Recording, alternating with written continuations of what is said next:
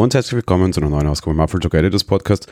Ja, Apple versucht schon längere Zeit uns klarzumachen oder uns zu erzählen, was unser nächster Computer sein könnte. Und ja, ich glaube, ganz wichtig in der Geschichte ist, was unser nächster Computer sein könnte. Mit Computer ist in dem Fall natürlich auf keinen Fall der Mac gemeint.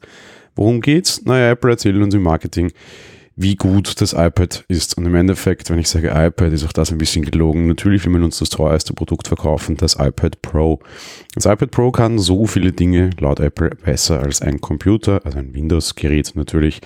Und in gewissen Punkten mag das vielleicht sogar stimmen. Gerade die Punkte, die sich Apple da immer wieder raussucht, sind schon Punkte, in denen sie sehr gut sind. In weiten Teilen setzen sie da auf der auf der größten Seite mehr oder minder auf Dinge, die sie sehr lange, sehr früh mit diesem System integriert haben, zum Beispiel Bonjour, ähm, ein, ein, Protokoll, mit dem du Netzwerkdrucker einbinden kannst, woraus später dann halt auch AirPrint zum Beispiel entwachsen ist oder weiter drauf entwickelt wurde.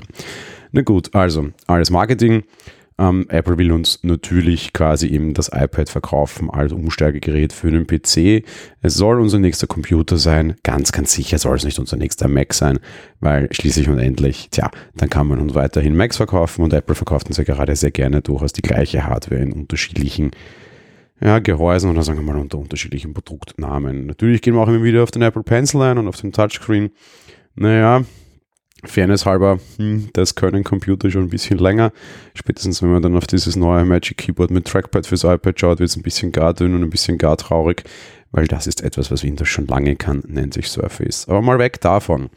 Wie sieht denn das eigentlich tatsächlich in der Realität aus? Wie viele Leute verwenden denn ein iPad Pro als ihr Produktivgerät? Oder was verwendet ihr eigentlich als euer Produktivgerät?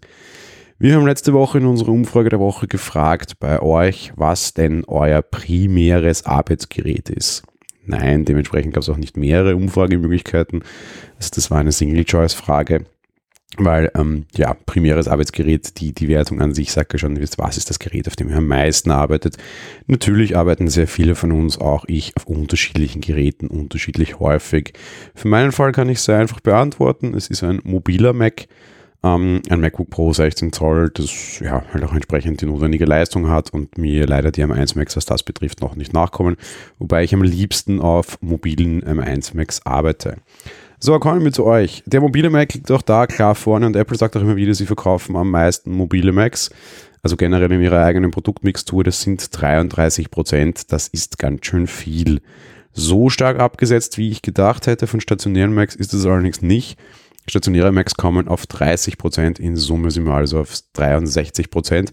In unserer Community kein großes Wunder. Natürlich, wenn du Apple Talk heißt, hast du sehr viele Leute, die Apple Computer oder andere Apple-Dinge einsetzen. Mobile PCs kommen bei Ihnen auch immerhin auf 13%, Prozent, stationäre Rechner auch auf 11%. Bedeutet, mit fast so ein Viertel ist der Computer selbst in unserer Community sehr stark durchgesetzt. Das iPad, naja, das haben wir aufgespaltet. Das iPad Pro kommt auf fast 10% andere iPads auf einen. Was dann ein bisschen also spannend dazu ist, immerhin 2% der Leute sagen, es sei das iPhone, also mehr als alle anderen iPads, die es da draußen noch so gibt, namentlich das Mini, das normale, günstige, was noch oft das Bildungs-iPad bezeichnet wird, aber auch natürlich das iPad Air und ja, all die ganzen Vorgänger, die es da gibt. Und was auch wirklich interessant ist, und ich hätte gedacht, dass wir mehr bekommen, wenn wirklich niemand nutzt einen iPod Touch. Das Ganze kann jetzt natürlich ein bisschen zynisch erscheinen, auch meine Folge kann ein bisschen zynisch erscheinen. Ähm, man könnte sagen, mit in, in Summe irgendwie so 11% ist das iPad natürlich sehr, sehr, sehr schwach repräsentiert. Und wenn ich mir jetzt unsere Community anschaue, wundern mich das auch nicht, weil wir wahrscheinlich sehr viele Spezialisten haben, sehr viele Leute, die sehr unterschiedliche spezifische Anwendungen haben, für die das iPad Pro nach wie vor noch nicht so geeignet ist. Ich zähle mich da auch dazu, allein das, was ich hier tue und ich demonstriere es auch immer wieder, ähm, funktioniert auf dem iPad so nicht. Das heißt, Podcasting auf dem iPad, nette Idee. Eigentlich eine, eine Sache, die Apple sehr nahe sein sollte. Bis aktuell ist das allerdings kein Thema und das betrifft auch sehr viele andere Dinge, die einfach auf einem iPad Pro oder auch auf einem normalen iPad, das hat gar nichts mit dem Pro zu tun, einfach nicht funktionieren. Was uns an der Stelle schon sehr klar sein muss, unsere Community ist definitiv ein sehr interessanter, sehr relevanter, äh, für die Frage sicherlich auch nicht besonders repräsentativer Ausschnitt aus der Gesamtbevölkerung. Wenn ich nämlich sehr wohl so in mein Umfeld schaue, bis hin zu meiner Familie, Meine Mutter hat vor zwei Wochen ihr erstes iPad Pro mit allem drum und dran bekommen und hat tatsächlich das als, als, als PC-Ersatzgerät genommen. Die macht das alles über iPad. Das war schon vorher so, da hatte sie ein, ein altes iPad Pro 10,5 von mir geschenkt bekommen gehabt und war mit dem schon sehr zufrieden. Jetzt mit der neuen Lösung mit mehr Leistung, weniger Rahmen und natürlich auch vor allem der Tastatur mit dem Trackpad und dem Support für Maus ähm, macht das alles für sie wesentlich interessanter und sie kann all ihre Anwendungen darüber erschlagen. Und ich habe sehr viele Leute im Umfeld, wo das tatsächlich auch so ist.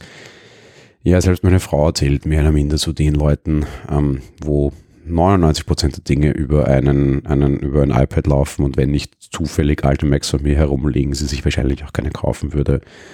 Und wenn ich noch weiter schaue und wenn ich noch so mehr ins Umfeld schaue, ja, bei vielen Leuten wird es wahrscheinlich sogar das iPhone tun schon eine durchaus spannende Entwicklung, mal ganz abseits vom Apple Marketing. Ich glaube, so ein bisschen was ist dran.